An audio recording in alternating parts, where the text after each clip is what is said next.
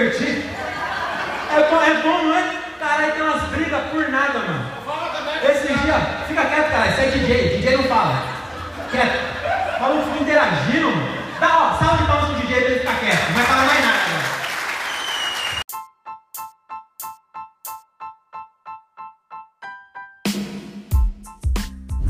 Bom dia! Sejam todos muito bem-vindos ao meu podcast. Eu sou o Diogo Andrade e começa agora mais um diário de um Open Mic. Aí, ô seus retardado! Vai pra casa, banda de filha da puta! Tava passando aqui ao lado de um quartel aqui em Jundiaí e aí não resisti, mandei uma mensagem de apoio para os patriotas que estão aqui acampados em defesa da moral e dos bons costumes. É, agora sim, vamos começar nosso podcast. Roda a vinheta aí. É isso aí, meus camaradas. Estamos começando mais um episódio desse podcast O Brasil Aprendeu a Ignorar. Hoje é dia 2 de dezembro de 2022, isso mesmo, dois episódios no mesmo dia. Gravei um na ida e agora estou gravando da volta, porque estou voltando no meu show número 230 e foi o terceiro show dessa semana. E foi o terceiro show legal dessa semana. Não foi tão legal quando eu, quanto os outros, mas também foi legal. Gostei. É, hoje eu fiz um bagulho que eu já tinha é, me. Como fala? Eu já tinha me decepcionado comigo mesmo por não ter feito isso no passado e já, já até comentei aqui. Que tem show que não adianta você querer ir com as, as online, você tem que mudar o texto para adaptar o texto, adaptar a sua apresentação, né? Para a plateia que tá ali. E aí hoje a gente foi fazer o show, era um show meio que era no, no Grêmio da empresa de água de Campinas, que é a Sanasa. Então, é, é, tipo a Sabesp, eu não sei onde você mora aí, mas é a empresa que corta a sua água, que cobra a conta de água, enfim, é a empresa de saneamento básico aí da sua região, aqui em Campinas, aqui em Campinas não, né? Lá em Campinas chama Sanasa. E aí a gente foi lá fazer um show e era no Grêmio desse bagulho aí. E, e era tipo pros funcionários, mas a entrada era um quilo de alimento. E aí foi estranho porque hoje é sexta-feira é dia de jogo, né? Então a galera não, não, não, tava em casa bebendo, não ia pra show de stand-up depois do, na sexta-feira, depois do jogo, ir pra show de stand-up, vou porra nenhuma. Então tinha é, pouca gente, um salãozão gigante e era meio tipo uns tiozão, assim, sabe? Aí eu falei, mano, ah, vou ter que ir no texto, no storytelling ali e tal, blá blá. Aí deu umas interagidas e aí foi legal. E eu, hoje foi foda, o André foi antes de mim, né? Foi eu e o André fazer esse show aí. E aí o, era o, o, o Luiz Paixão e o João Danica é, que eram tipo os principais, né? E o André colou para fazer também. Aí o André falou assim, mano, o DJ, porque tinha um cara que, que, tinha um DJ lá mesmo, né? Que é, na verdade é o cara do som. O cara do som, ele tava atrapalhando muito assim. O André falou, mano, o cara tá, fica gritando, fica comentando todas as piadas. Eu só ignorei. Aí quando eu subi, mano, mesma coisa. Eu falando os bagulho e ele, ele querendo interagir, sabe? Ele gritando. E aí eu peguei, peguei e falei, ô maluco, DJ não fala não, cara. Você tá com o microfone aí? Não tá, né? Porque DJ não fala. Você toca música, mas agora não. Pode, pode descansar aí, está de folga. E depois eu fiquei pensando, olha como eu sou cuzão, cara. Mas foi bom, porque ele ficou quieto, hein? Ficou bravo, não, não, não olhou mais pra minha cara, mas pelo menos ficou quieto e aí me deixou fazer meus 10 minutos em paz. E aí foi da hora, a galera tava. É, como o lugar era muito cheio, não chegava um volume de risada que você, nossa, que, que show alto que eu tô fazendo. Mas dava pra ver que tava todo mundo dando risada. E aí, só que era muito grande, né? Não chegava um volume muito alto, mas mesmo assim foi gostoso. Gostei, então missão cumprida. E o principal, lá na hora, eu tava presente e, e me divertindo. Então, dando risada, andei pro lado e pro outro. Lembrei que se eu se parecesse que eu tava nervoso, a, plateia não compra e fica estranho. Então, é, novo Diogo, né? Novo Diogo aí, tá aí, abraçando a dor, abraçando a dor, é assim que eu vou. Abraçaiador. Essa música do Teatro Mágico. Legal, hein? É, então é isso. Agora vamos falar de outros assuntos, né? Vamos falar de outros assuntos.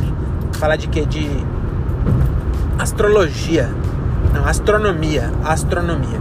É, eu vi esses dias aí que a, o nascimento de uma nova estrela ele requer hidrogênio, uma. Como era o nome que falaram? Eu achei engraçado. Ah, fogos.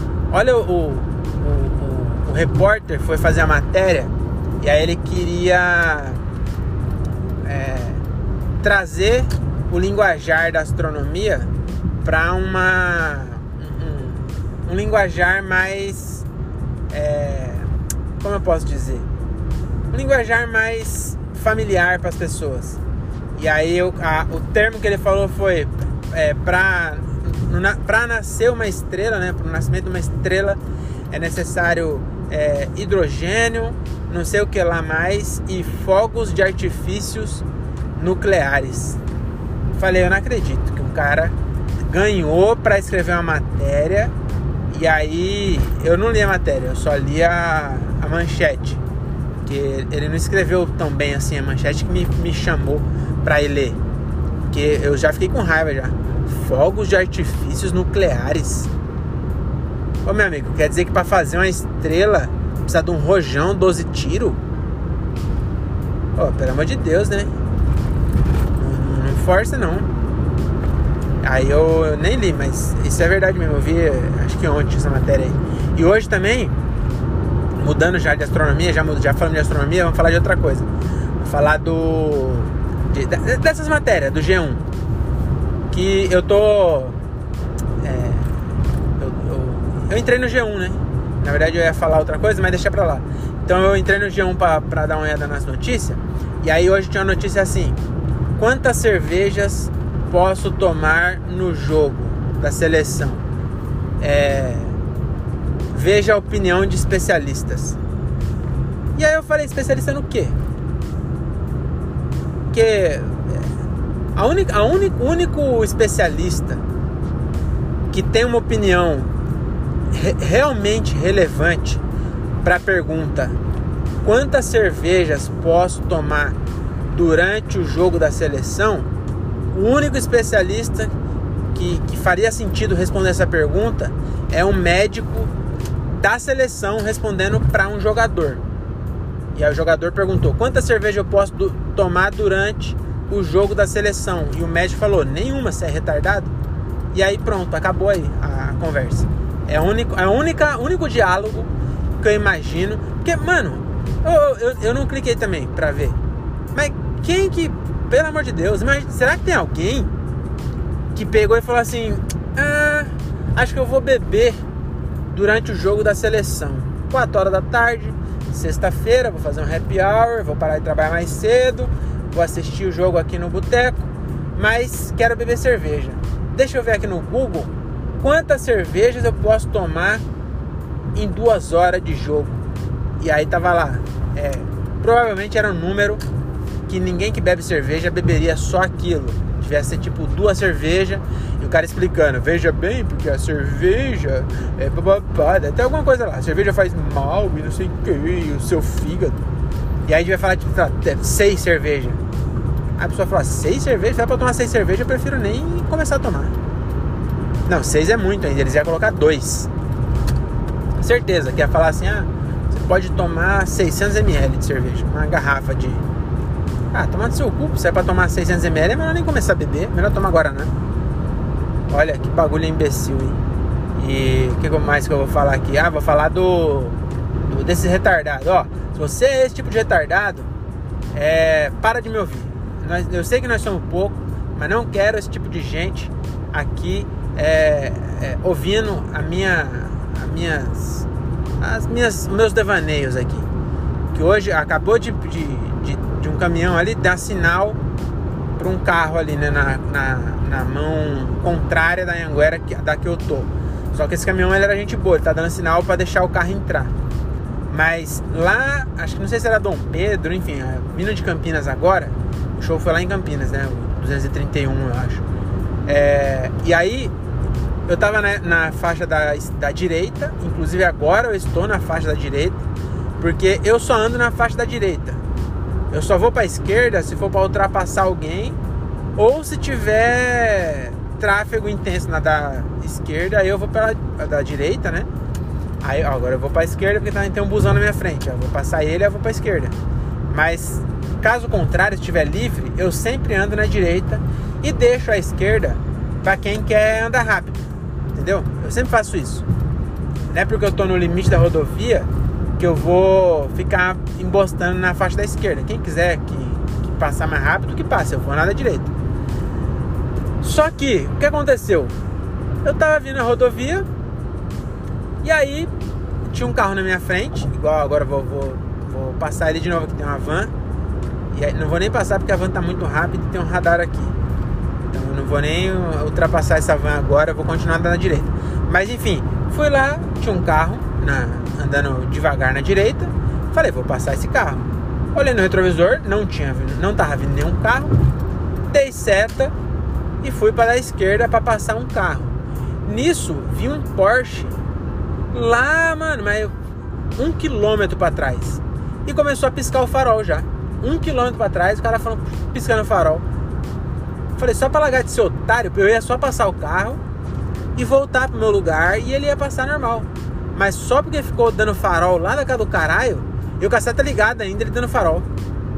Falei, agora você vai, vai passar pela direita, porque eu não vou sair daqui. E aí eu fui na esquerda, aí ele chegou perto e ficou colado assim atrás. Eu falei, ah, você vai fazer o quê? Você vai bater aí? Incomodar não vai, você ficar piscando essa luz aí. E aí ele parou bem perto. É, é, quando você tá bem perto, você tem um Porsche e é tipo retardado e não foi embora ainda. É, não sei por que você não foi embora, você é muito retardado.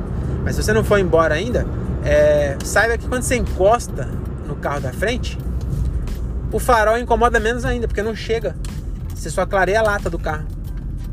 E o, o fit é alto aqui, a, a parte de trás do vidro, eu nem, aí que não tá incomodando mesmo. Mas antes já não tava, porque o, o eu, inclusive, é uma dúvida aí, se tem alguém que é engenheiro, é, eu queria entender, mas não, é, é para usar palavras fáceis, mas não vai falar fogo de artifício para criar uma estrela também.